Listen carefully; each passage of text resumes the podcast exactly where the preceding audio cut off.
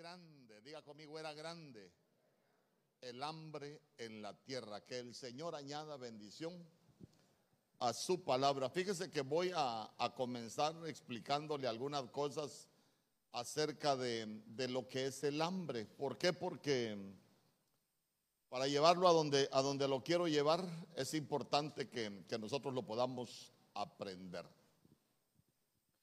Cuando hablamos de hambre, ¿a qué se, a qué se nos remonta nuestra, nuestra mente si hablamos de hambre?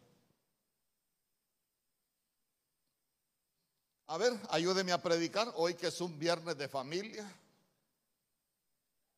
¿Ah? Eh, cualquiera dice es una necesidad, no he comido, por eso tengo, por eso tengo, tengo hambre. Pero, pero se recuerda que yo tengo hambre y sed de ti.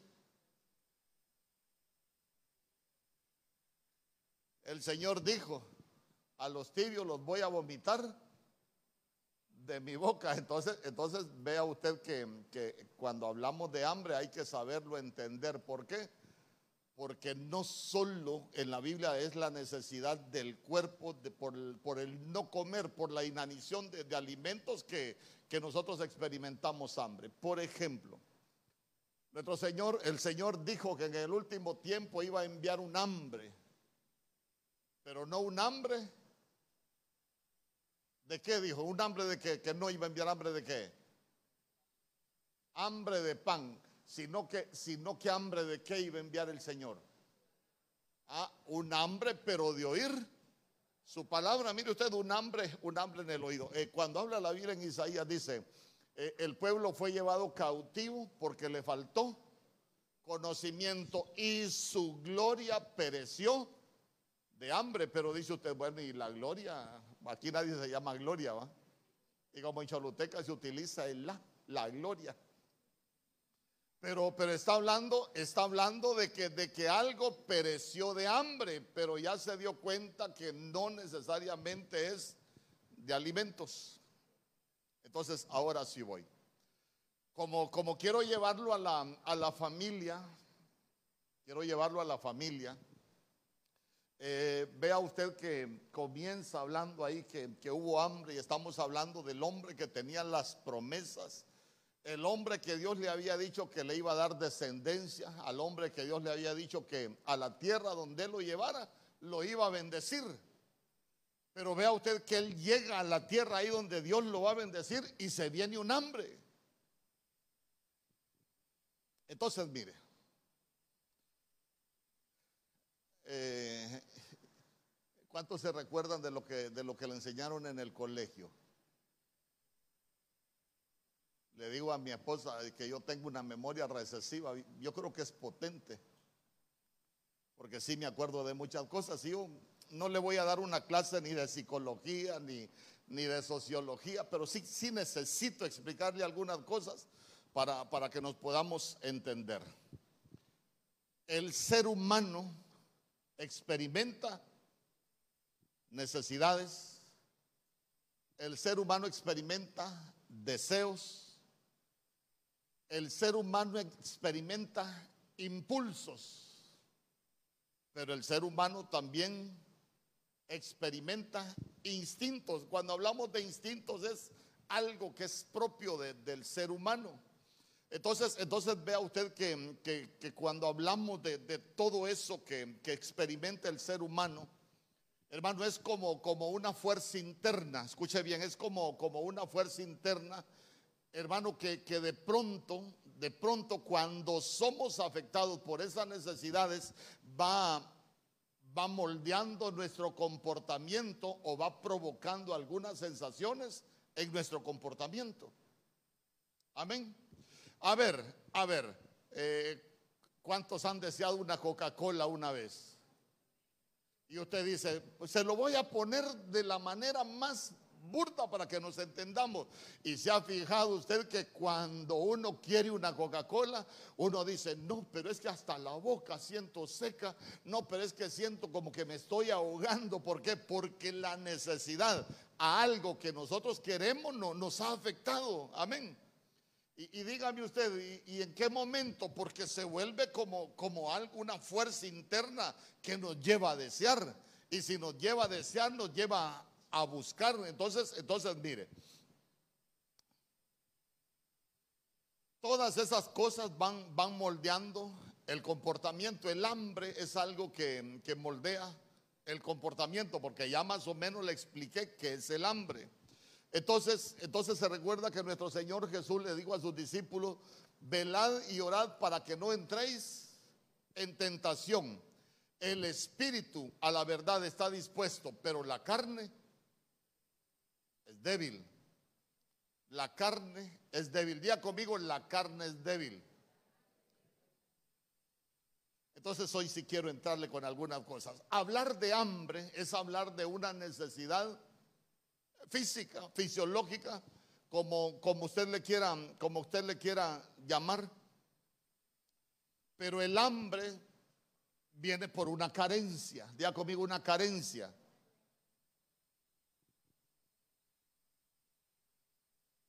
Cuando nosotros hablamos de una carencia, estamos hablando de algo que nosotros no tenemos pero que si no se satisface, nos pone en peligro. Oiga bien, hablar de hambre es hablar de una carencia, porque es algo que no se tiene y nos ha provocado una necesidad. Entonces, mire, mire qué tremendo, ¿por qué? Porque esa carencia a nosotros de una u otra manera nos provoca una insatisfacción Hermano, que si no se satisface, nosotros podemos estar en peligro. Voy a ir poniéndole algunos ejemplos. Por ejemplo,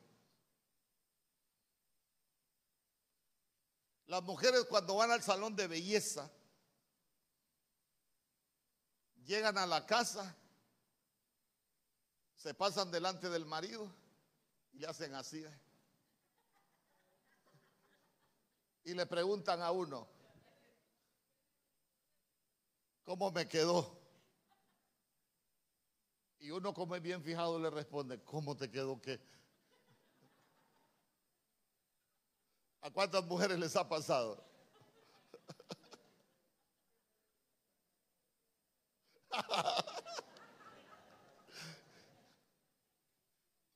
¿A usted le ha pasado? A todos más de alguna vez nos ha pasado y la mujer ¿Cómo me quedó? Y uno, ¿y, cómo te quedó qué? El pelo. Ah, el pelo. ¿Y qué, te, ¿Y qué te hiciste en el pelo? Entonces, mire.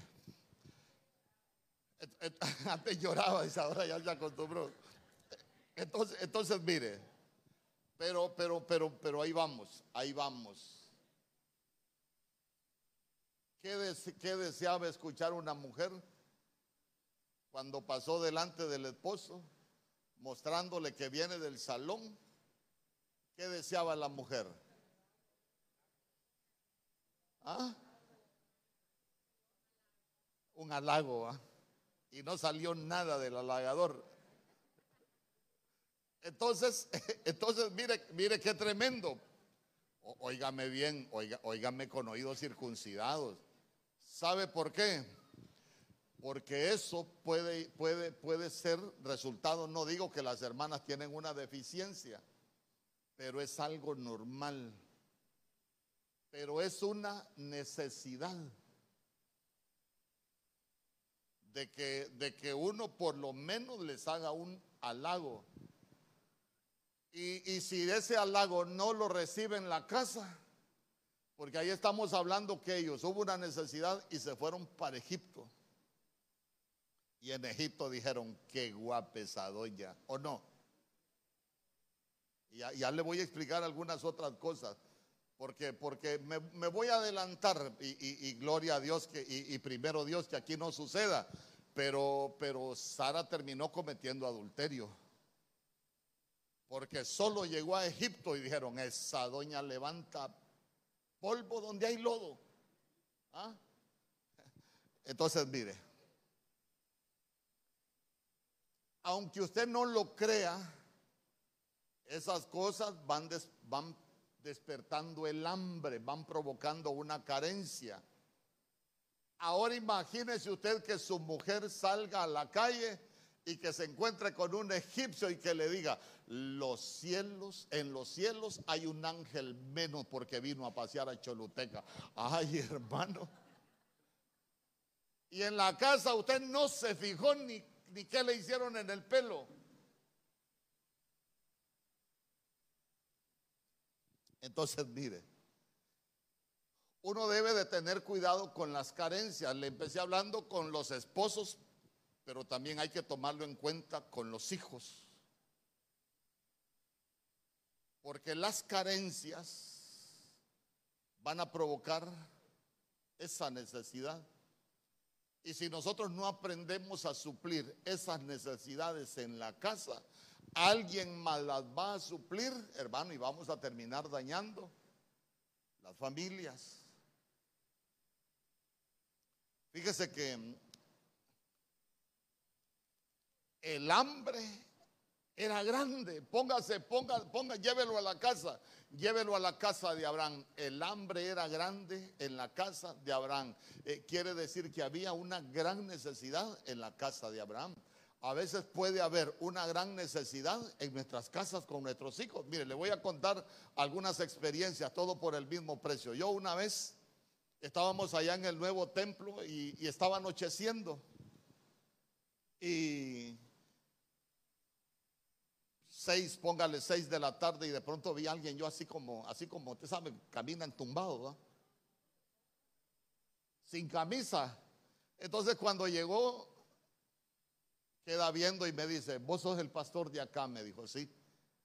Yo soy de la 18, me dice, vengo saliendo del presidio, mañana tengo que estar con, la, con los homies en Choloma, venía a asaltarte, pero no te puedo asaltar, no sé por qué, me dijo.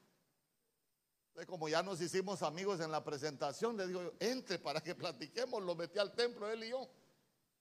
Y empezamos a platicar. Y le digo yo, ya me empezó a contar, ya me empezó a contar eh, por qué se había hecho marero. Y usted sabe que Mara lo que significa es amargura. Y uno de ellos es MS13 y 13 es rebelión. Y el otro es 18. Y 18 es el número del diablo. Mire, mire qué marcas las que tienen. Pero empiezo a platicar con él yo y le digo, ¿por qué te hiciste? Yo te voy a dar para el pasaje. Sí, porque si no estoy mañana tengo problema. Yo te voy a dar para el pasaje. Platiquemos, le digo. Contame, ¿por qué te hiciste marero? Porque a veces yo deseaba que mi mamá me dijera, te quiero, me dice. Y nunca escuché que mi mamá me dijera, te quiero. Entonces yo me empecé a sentir despreciado, porque empecé a ver que a mi padrastro si a cada rato le decía, te quiero, me dice. ¿Y quién diría que que aquello iba a trastocar tanto a un joven para que llegara a matar, para que llegara a hacer tantas cosas malas. Y, uno, uno dice, no, pero es que, y empezamos a decir tantos conceptos, pero ya se dio cuenta que él tuvo una carencia en su casa que no se la suplieron.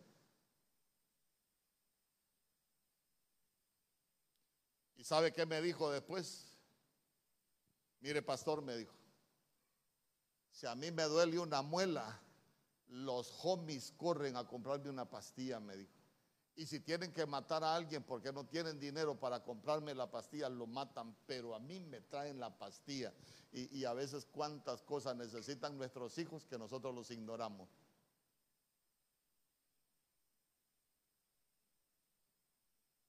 Y no estoy hablando que los hijos van a salir de acá, mamá. ¿Oíste lo que dijo el pastor? Quiero un par de tenis nice y una buena variedad que le van a dar.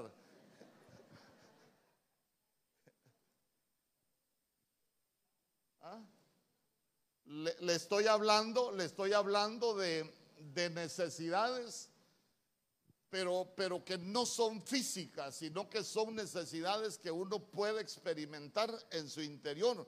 Por eso dice, el espíritu está dispuesto, pero la carne es débil. Entonces vea usted que, que de pronto esas carencias van modificando los patrones de conducta. Imagínese usted cómo se casa un hombre y una mujer enamorados.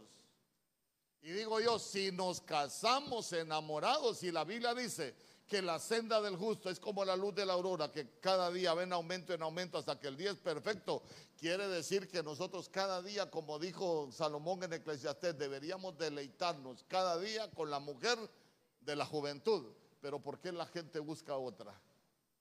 ¿O por qué se busca otro? Porque se perdió el deleite, el deleite produjo una carencia y el deleite se buscó en, otra, en otro lugar, como aquel corito que dice, tu ropa huele a leña de otro, de otro hogar. Bien que se lo sabe, ¿verdad? Pero ya, ya se dio cuenta que, que las hambres en nuestra familia pueden ser peligrosas. Ya, me expliqué qué es hambre, ¿verdad? Ya no, no solo es tortillas, no, no, no. E, es, véalo usted como algo como una necesidad que nosotros podemos tener porque tenemos una carencia eh, en nuestras casas. Fíjese que me voy a adelantar. Yo tengo un amigo que, bueno, ni sé qué se hizo, pero una vez se lo conté allá que él se, a él solo le apodaban Chirimoya, el nombre no se lo voy a decir, Chirimoya. Él trabajaba con un hombre muy rico, muy rico. Él era, él era motorista. y no estoy diciendo que es malo ser motorista, ni que es pecado, ni estoy por denigrar a nadie. Solo se lo digo porque él era el motorista del, del Señor. Y el Señor no tenía tiempo para la mujer, un hombre muy rico, muy rico. No tenía tiempo para la mujer. Eh, amor, eh, llévame al supermercado, ahí te voy a mandar a, al chirimoya. Pero fíjate que el chirimoya le gustaba silbar. Y cada vez que, estaba limpiando el carro, el chirimoya estaba silbando. Y se ponía a cantar silbando y, todo silbando. Después, eh, amor, fíjate que quiero ir al, gimnasio.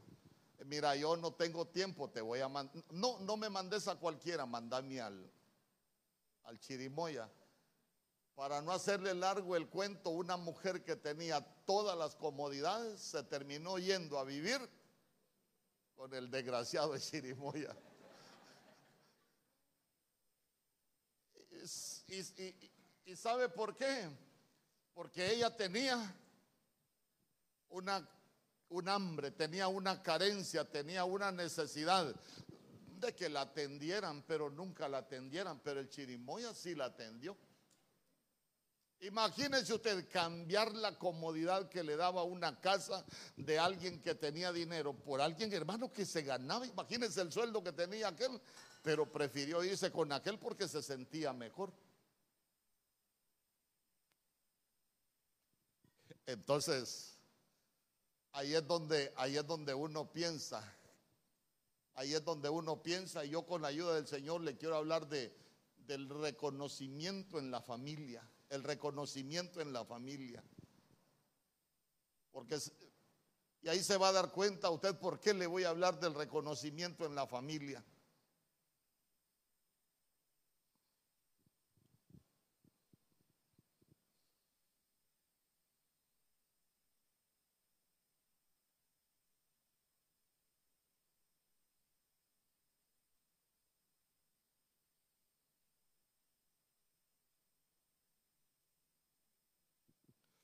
Yo le quiero preguntar algunas cosas. Como ya, ya le hablé de lo que le voy a predicar, yo le quiero preguntar, eh, las carencias siempre van a provocar en uno insatisfacción.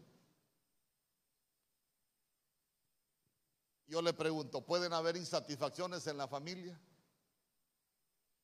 ¿Pueden haber insatisfacciones de los hijos para con los padres?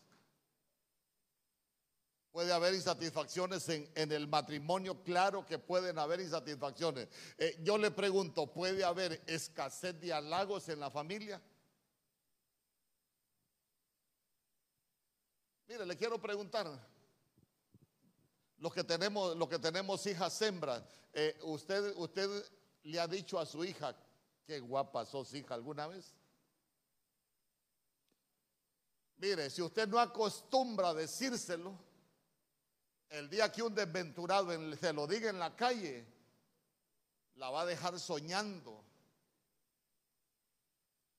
¿Por qué? Porque escucho algo que las, eh, hermanos, ¿se recuerda cuando, cuando, cuando le enseñé del sonido de las palabras? Las palabras tienen un espíritu y nosotros necesitamos entender que hay un poder en las palabras. Entonces vea usted que cosas que a veces a uno le pueden parecer insignificantes pueden terminar dañando las, familias. A, veces, a veces uno puede ser, hermano, poco expresivo con el cariño. Usted se recuerda que hay un canto, de, yo no sé de quién es, que dice, piensa y detente. ¿Ah? ¿Perdón? Y después que dice, piensa y detente. Haz un espacio en tu vida. ¿Ah? Primero a Dios debe dar gracias. Por esa vida hermosa, abraza a, a tus hijos. Mire, ¿cuánto nos tomamos el tiempo para abrazar a los hijos? Sabe que el abrazo produce algo que los científicos han descubierto que se llama apego. Yo me recuerdo, mire, voy a, voy a hablarle tantas cosas, pero ahí cuando vaya a ministrarle lo grueso le voy a decir. Fíjese que allá en, en, San Pedro Sula, por ejemplo, una vez llegó un profeta, pero, pero profeta, no, no de esos que andan hablando cosas ahí que, que, que a veces ni ellos entienden. Y y había un hombre que, trabajaba allá en el ministerio.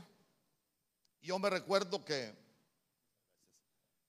que aquel profeta le dijo al apóstol Germán, él se siente un hijo tuyo, pero tiene una carencia, le dijo.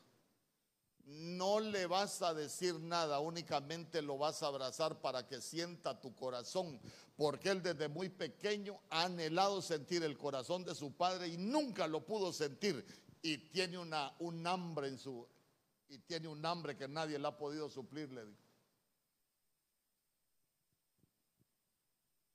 Entonces imagínense usted, ¿desde dónde traía la carencia? Desde su casa, desde niño. Entonces, entonces ¿a dónde lo, a dónde lo quiero llevar? Hermano, todas esas carencias van modificando los comportamientos, todas esas carencias van modificando la personalidad. Ay, este cipote que es bien disimulado. Pero ¿por qué es disimulado? Si la Biblia dice que Dios no puede ser burlado ni engañado. Todo lo que uno siembra, eso, eso cosecha. Pero, pero de pronto son situaciones que se van dando en la familia que al final las terminan, las terminan afectando. Mire, entonces comenzamos con la carencia. Entonces cuando la carencia no es suplida, va evolucionando y se convierte en una necesidad. Y aquí es donde, donde me voy a detener.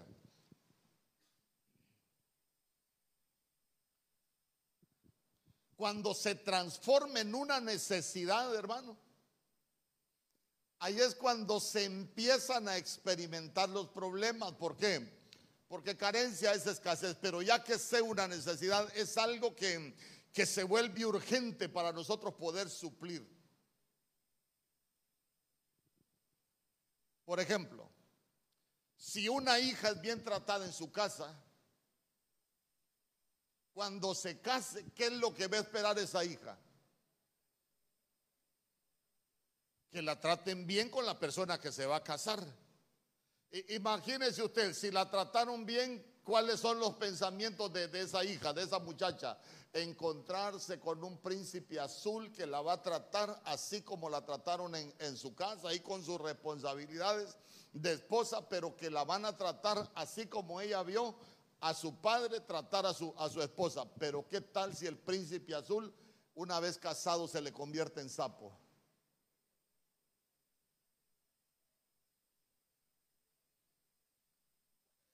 ¿Dónde vive el sapo, por ejemplo? En el fango. Amén. Vean, lo que conlleva lo que le estoy diciendo.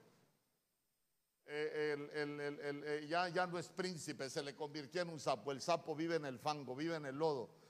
Entonces quiere decir que de pronto el comportamiento que tenía antes con el que tienen ahora de casados le va a provocar carencias que la van a llevar a una necesidad. Entonces, mire, mire usted cómo cómo de pronto cuando ya se convierten en una necesidad, ahí sí nosotros ya tenemos problemas, hermano. Ya tenemos problemas. Entonces, nosotros necesitamos trabajar mucho para que no hayan carencias en nuestra casa, para que, para que esas carencias no lleguen a convertirse en necesidades. Fíjese que una vez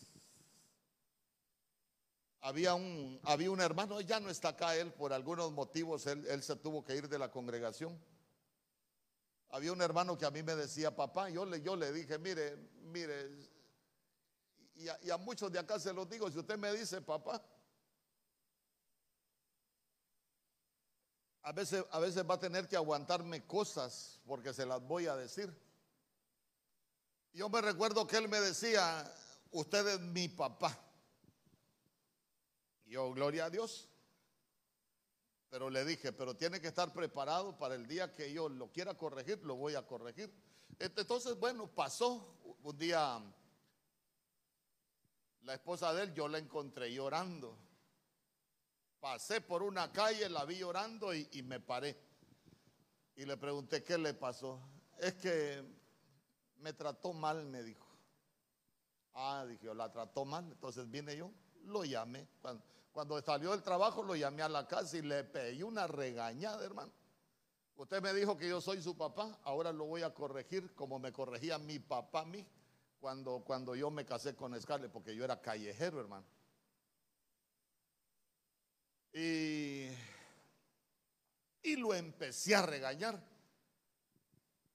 Y cuando lo empecé a regañar, empezó a llorar.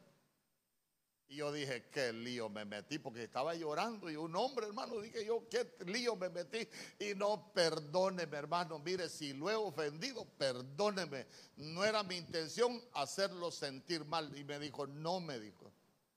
Yo fui abandonado desde niño, desde que nací, me abandonó mi papá. Yo siempre había querido saber qué se siente cuando un papá lo regaña a uno. Y hasta mis treinta y pico de años tuve esa experiencia. Él yo no lloraba por la regañada. Lloraba porque él había anhelado experimentar, o sea, tenía una carencia. Su alma tenía una carencia de experimentar, mire, un, un regaño del papá para corregirlo. Hasta eso se puede volver, se puede volver una, una carencia muchas veces. Entonces, entonces ya vamos por varias cosas, hasta para corregir, hasta para enseñar. Hay gente que dice, a mí nunca me enseñaron, yo cometí tantos errores porque a mí nunca nadie, nunca nadie me dijo. Entonces, entonces mire, mire qué tremendo porque porque nosotros necesitamos entender, hermano, que las necesidades son las que nos van a provocar problemas en la familia. Cuando hay necesidades insatisfechas, se pueden tomar malas decisiones. A ver, y que Dios nos permita tal vez ir a hacer una, una campañita ahí por esa sala. ¿Cuántos, ¿Cuántos aquí han ido a la sala de maternidad del hospital acá? ¿Han platicado con algunas hipotas de las que van a parir ahí al hospital? el, 80 y, el 83% según las estadísticas del hospital son menores de edad. Y si usted platica con ella, ¿y usted por qué se casó tan temprano? Es que para mí mi casa era un infierno. Yo ya no soportaba cómo me trataba mi mamá, cómo me trataba mi papá. nunca me enseñaron de la manera correcta. Entonces dicen, yo mejor preferí irme de la casa que estar sufriendo en la casa. Mejor me voy a sufrir a la calle y digo yo, ¿y a ellos quién les enseñó a vivir así, hermano? Entonces, entonces note que el problema es que tenía una, una carencia en su casa, se convirtió en una necesidad. Para buscarle solución a esa necesidad, tomó una mala, una mala decisión. ¿Por qué? Porque las necesidades son vacíos ya, que nosotros tenemos en nuestra alma y la gente los va a buscar llenar de cualquier manera. Pero, pero volvamos. Ya conmigo, el hambre se, se volvió grande. Ahora quiero que me acompañe un poquito atrás a Génesis capítulo 11, verso 30.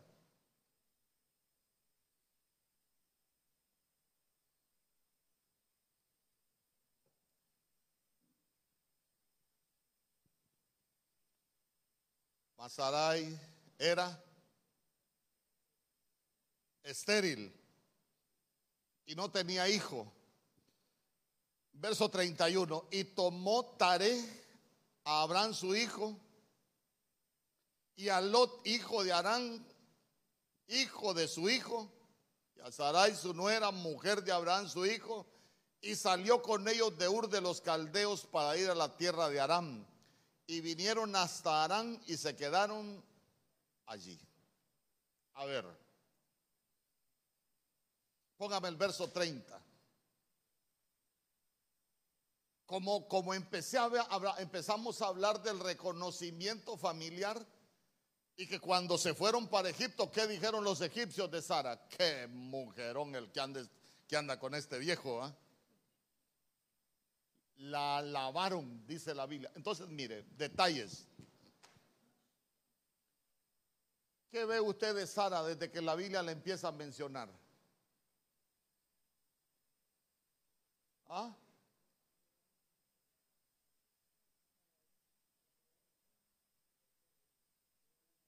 Ah, ayúdeme a predicar. Solo lee ese verso. Hermano, lo primero que mencionan de Sara es que era estéril. Digo yo, en ese tiempo no sería bonita Sara. En ese tiempo tiene que haber sido una, así como una de Benecer, pues.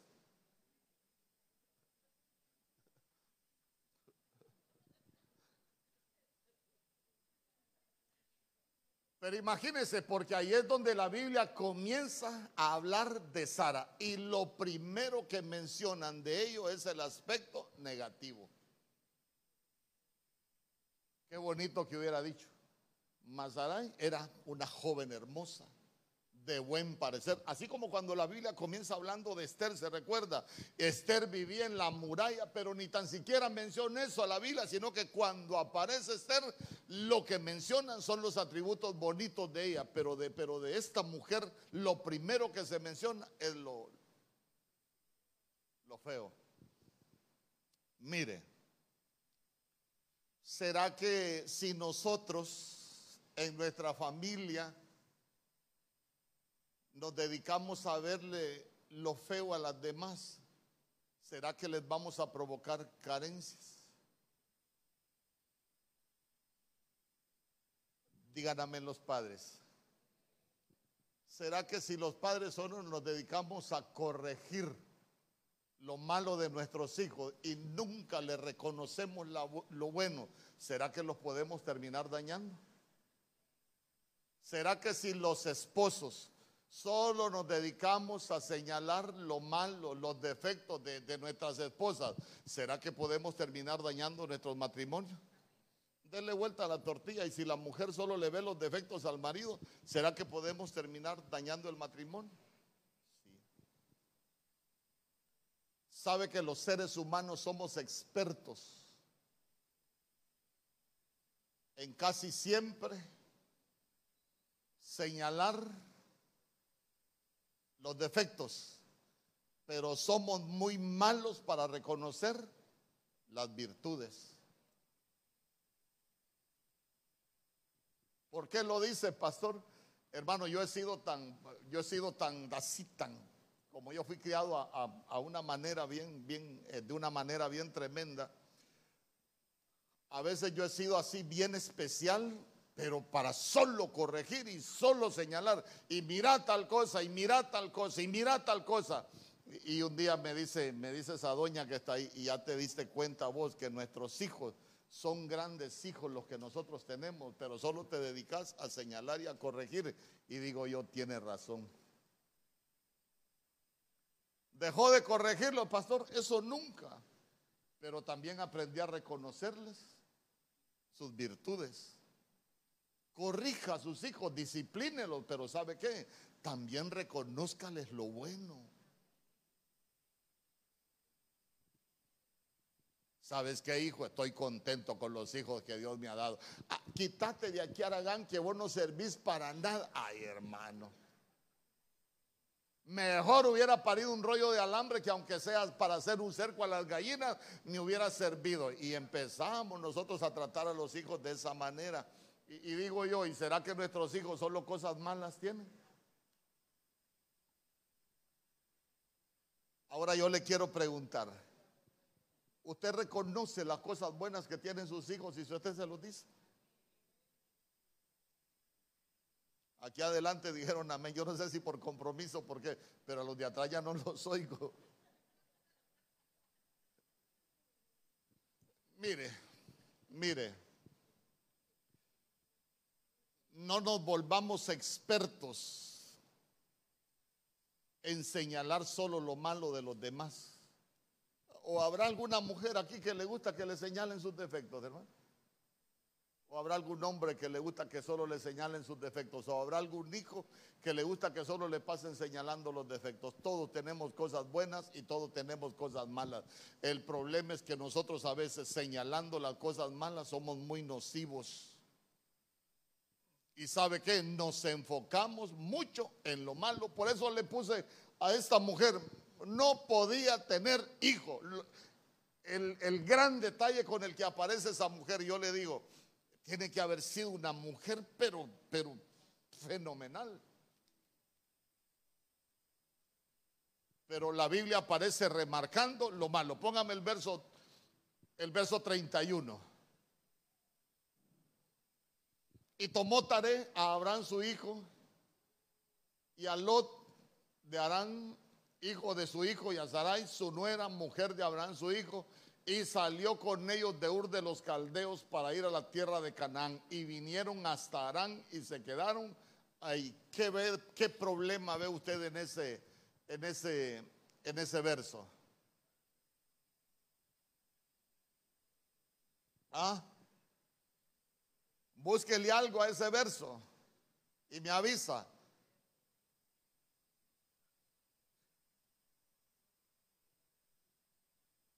¿Ah?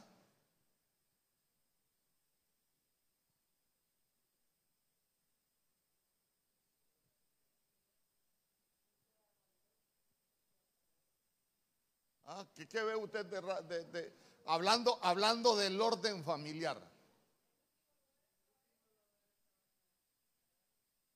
Mire, dos cosas hay bien tremendas ahí.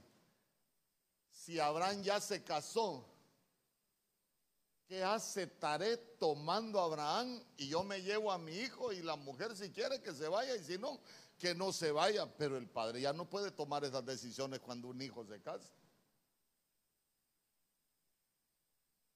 Porque ahí dice, y tomó Taré a Abraham su hijo. Pero desde Génesis capítulo 2, verso 24, la Biblia dice, por tanto, dejará el hombre a su padre y a su madre y se unirá a su mujer y así los dos serán Mire hermano, cuando los hijos se casan hay que dejarlos que vivan su vida, que tomen sus decisiones. Imagínese que yo, que yo llegara allá, vaya hija, ábrame la, casa que le voy a pasar inspección a ver si está doblando las camisetas así como me gustaban a mí. Si quiere que las doble, si no quiere que no las doble, si esa es su casa.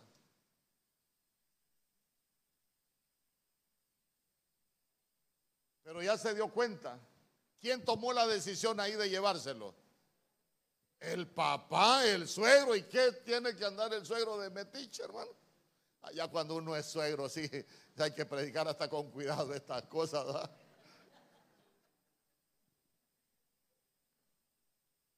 Porque, porque a veces, a veces a uno cuesta que se le quite la costumbre ¿va?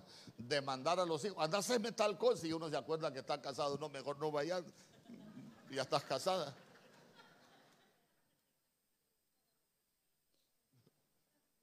Pero, pero, ¿a dónde lo quiero llevar con esto? Que note que quien toma la decisión de llevarse a Abraham es el papá. Y, la mujer no cuenta. Y, ya se dio cuenta que, que primero, mire el orden, mire el orden. Después tomó a Abraham, tomó a Lot, hermano. Y por último, como quien dice, si esta se quiere ir, que se vaya, si no, que vaya a ver dónde se mete. No, pero, pero la Biblia debería decir, Abraham tomó a su mujer y, y salió de Ur de los Caldeos. Entonces, entonces ¿qué le quiero, qué, qué, es lo que nos deja ver la Biblia? Hermano, que, que esta pobre mujer no contaba en esa familia. Como quien dice, para tomar decisiones no la tomaban en cuenta.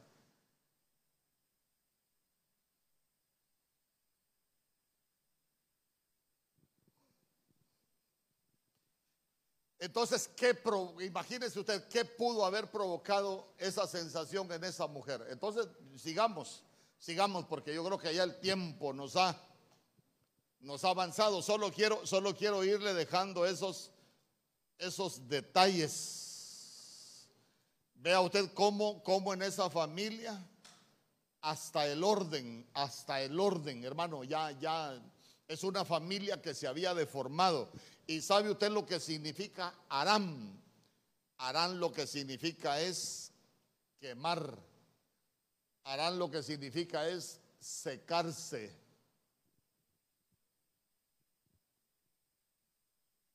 Para ese lugar los estaba llevando el suegro a quemar su familia. Por eso es que usted se va a dar cuenta que hasta el nombre de ella ¿Qué significa Sara? ¿Y alguien se recuerda? Significa cabeza. O sea, el orden en esa familia estaba completamente, totalmente trastocado el, el orden. Entonces, mire, Génesis capítulo 12, verso 4.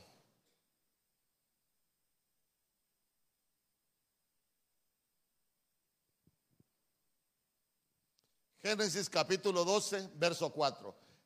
Estamos hablando de un hombre que el Señor le hablaba, que el Señor se le presentaba, eh, el Señor le daba direcciones en su vida, pero ya se va a dar cuenta que era un hombre que familiarmente tomaba muy malas decisiones. Porque mire, y se fue Abraham como Jehová le dijo. Yo le pregunto, ¿desobedeció él al Señor en eso? No. Dice que él se fue como Jehová le dijo. Y Lot fue con él. Y era Abraham de edad de 75 años cuando salió de Arán. Yo le pregunto, y, en ese verso que ve usted, dígame usted, ¿qué hubiera sido lo normal? Porque ahí está hablando, sale, sale Abraham, pero quien aparece que se va con él es el sobrino. Yo le pregunto, ¿y por qué no aparece la esposa? Mire, Cosas que van creando carencias cuando uno no toma en cuenta la esposa.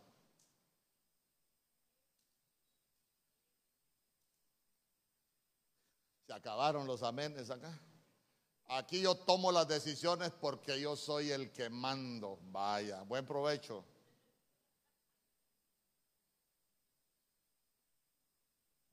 Después cuando andamos en problemados son los líos. Entonces, entonces mire. Entonces mire. Se fue Abraham y la Biblia solo menciona a Lot. ¿Y la esposa qué? Fíjese que yo he conocido, ya conmigo, aquí no vienen. Hay algunos que pasan donde la mamá, ya casados, Ay, pastor, viera qué problema tengo. Mi esposo solo donde la mamá eh, quiere pasar. ¿Y sabe qué dice, pastor? Que él conoció primero a su mamá. Está bueno, conoció primero a la mamá, pero dígale que lea la Biblia. ¿Por qué? Porque ese ya no es el orden de Dios. Por tanto, diga conmigo, por tanto. Mire, la Biblia es un documento que tiene que tiene motes legales porque el por tanto es una frase legal. Y dice, por tanto dejará el hombre a su padre y a su madre y se unirá a su mujer y así los dos serán una sola carne.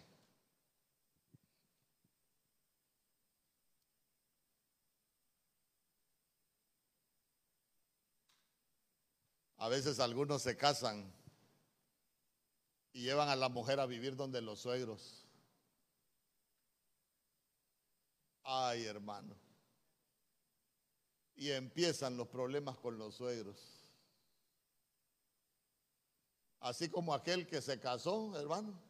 Llegó a vivir la mamá, llegó a, llegó a vivir la mujer allá donde los suegros y un día, eh, pastor, fíjese que tuve un sueño, le dijo. Contame.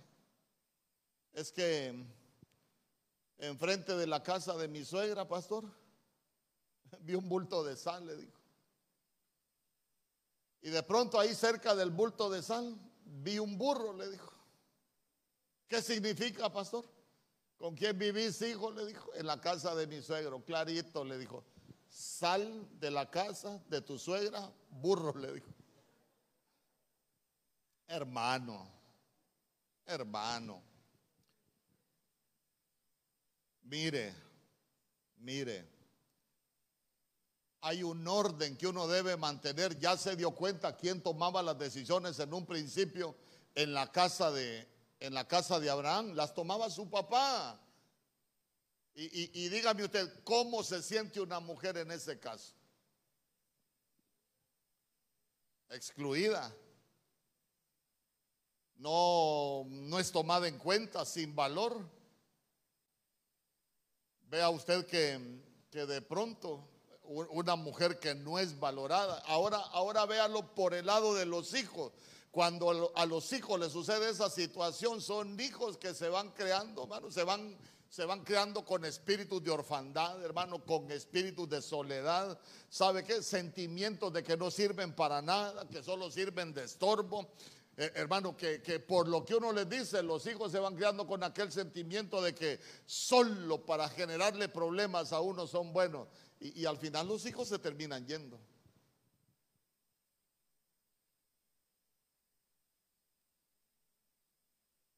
Pero mire qué tremendo.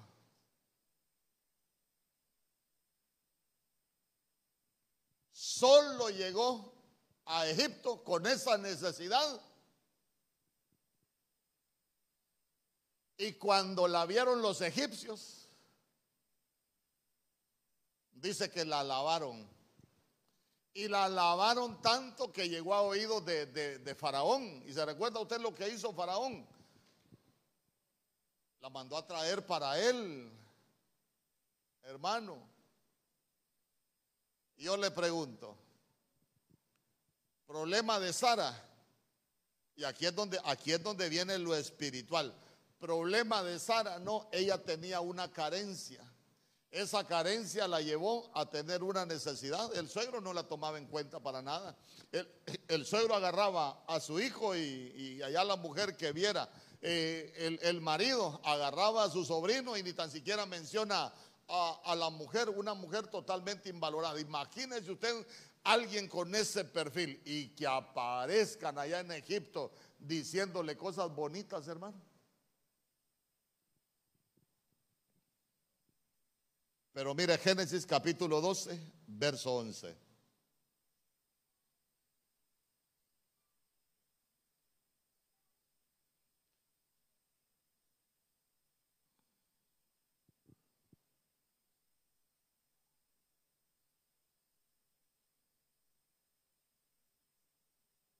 Y aconteció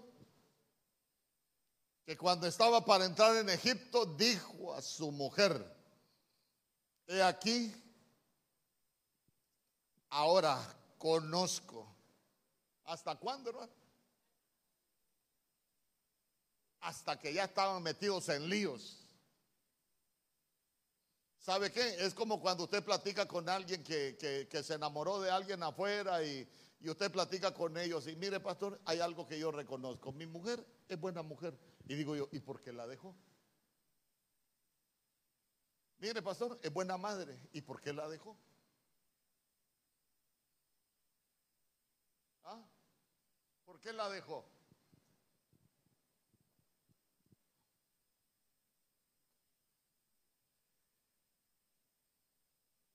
Y dígame usted, ¿y por qué si nosotros los padres amamos tanto a los hijos, por qué los dejamos botados?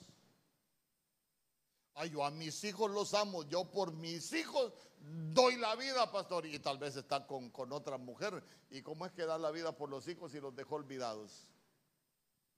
¿Usted ama a sus hijos? No los deje botados.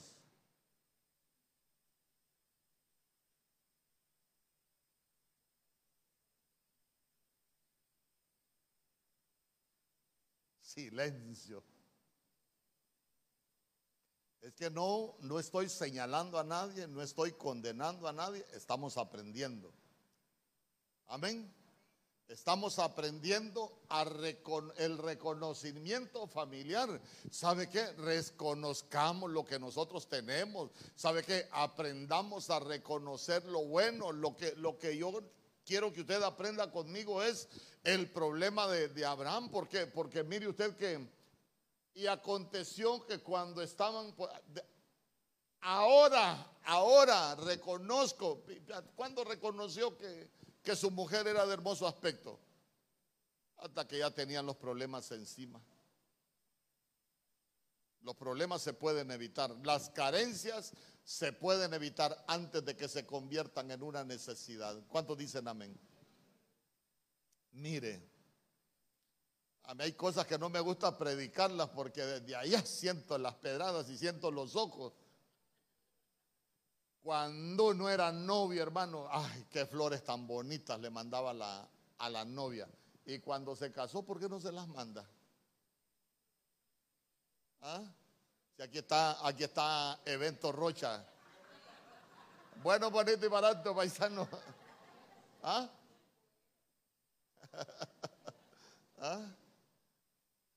Eh, están, están muy caras las flores, amor. Mire, cuando se muera ahí se la voy a llevar al cementerio. No, hermano. Si en el cementerio se la roban. Cuando andaba de novio, hermano, usted, aunque se espinara la mano, pero usted por esa tuna iba a hacer cualquier cosa. Ahí le mandaba sus chocolatitos. Y ahora cuando la mujer le pide chocolate, no, los chocolates se engordan. Y mírate cómo estás igual que aquel eh, estéril está viendo lo malo. ¿Cuánto le regalan cosas a su esposa como cuando eran novios? Dios santo.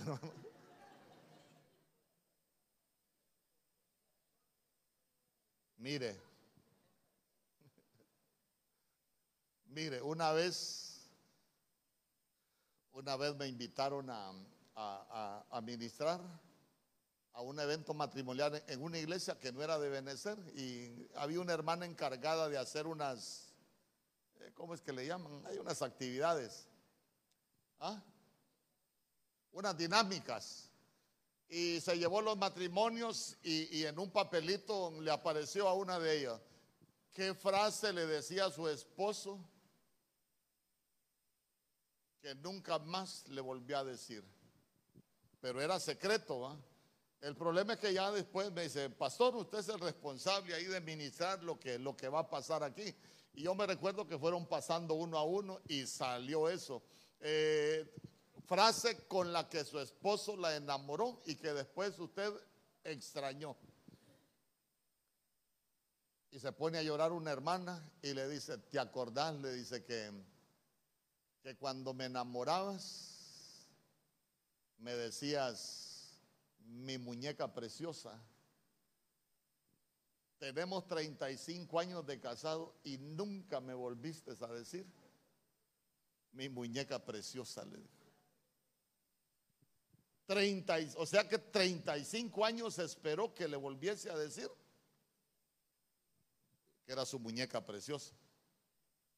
No, pastor, pero es que mire, los hijos ya Ahí están las muñecas, pero ya no es tan preciosa.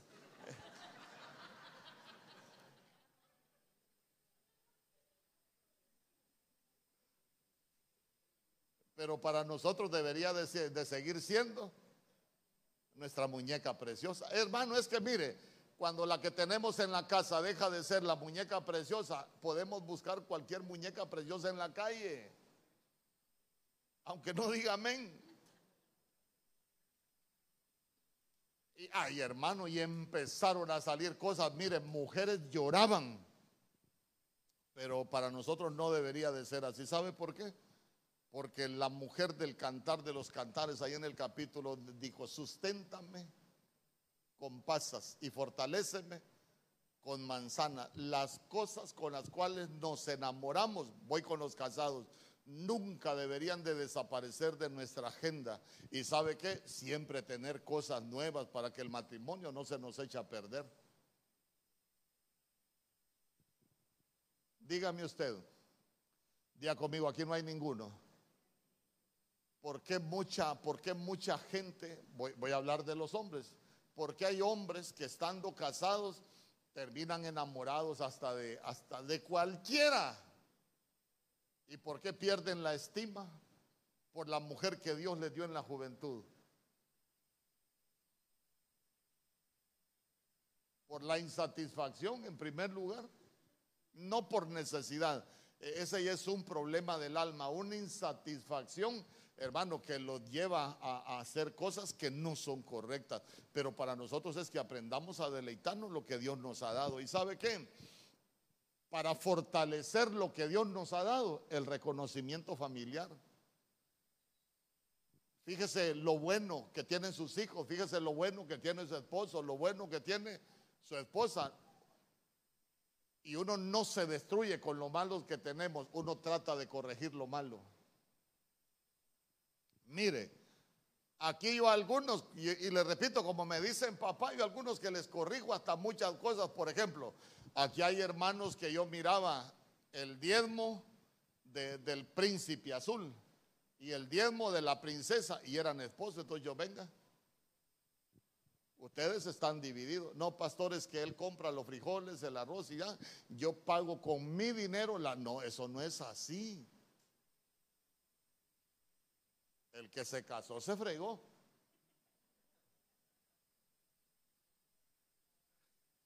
No, es que, es que mi dinero es mi dinero, pastor. Su alma está, está separada.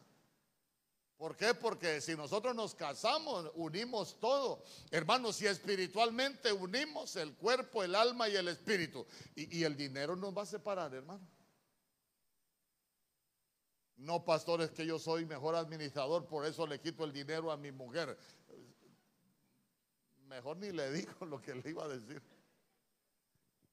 Uy, pastor, qué exagerado un hombre. Si yo conozco uno que la mujer no le podía regalar ni un par de zapatos a la mamá porque la golpeaba, porque todo el dinero se lo tenía que dar a él.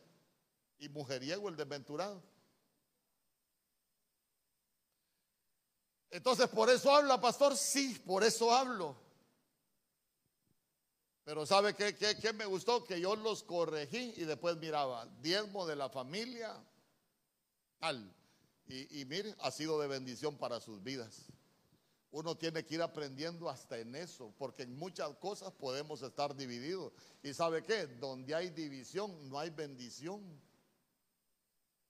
Es que a veces nosotros nos acostumbramos a ver la bendición porque tenemos dinero. No, bendición es que nosotros nos disfrutemos lo que tenemos, que nos disfrutemos los hijos, nos disfrutemos el matrimonio, nos disfrutemos hasta la tortilla tiesa si no tenemos más, pero que nosotros estamos contentos, estamos felices, ¿sabe qué?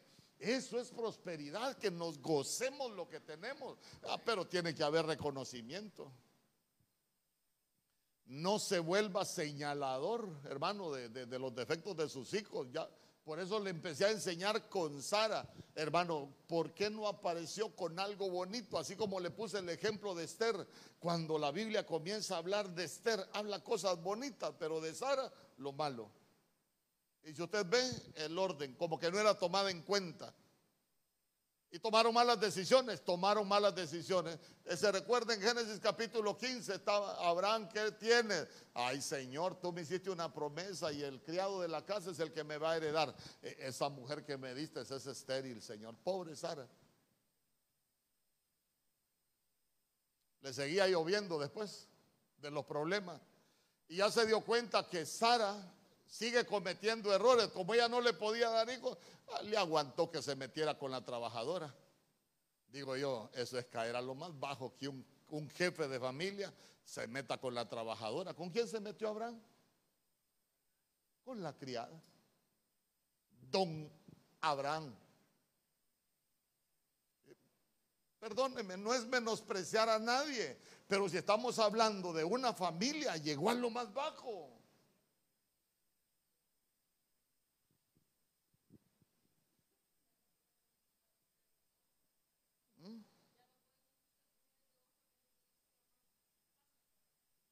Sí, hombre. Entonces, mire, yo, yo, quiero que cierre sus ojos. Ya, ya lo voy a dejar en paz.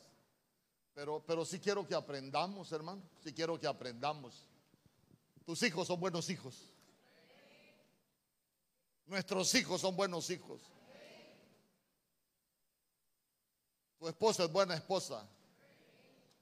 Tu esposo es buen esposo. ¿Sabe cuál es el problema? Que muchas veces nos ha faltado el reconocimiento en la familia. A veces nos volvemos señaladores y por un problema que nosotros tenemos en la carne, hermano, vemos tantas cosas que, que no deberíamos de ver y comparamos.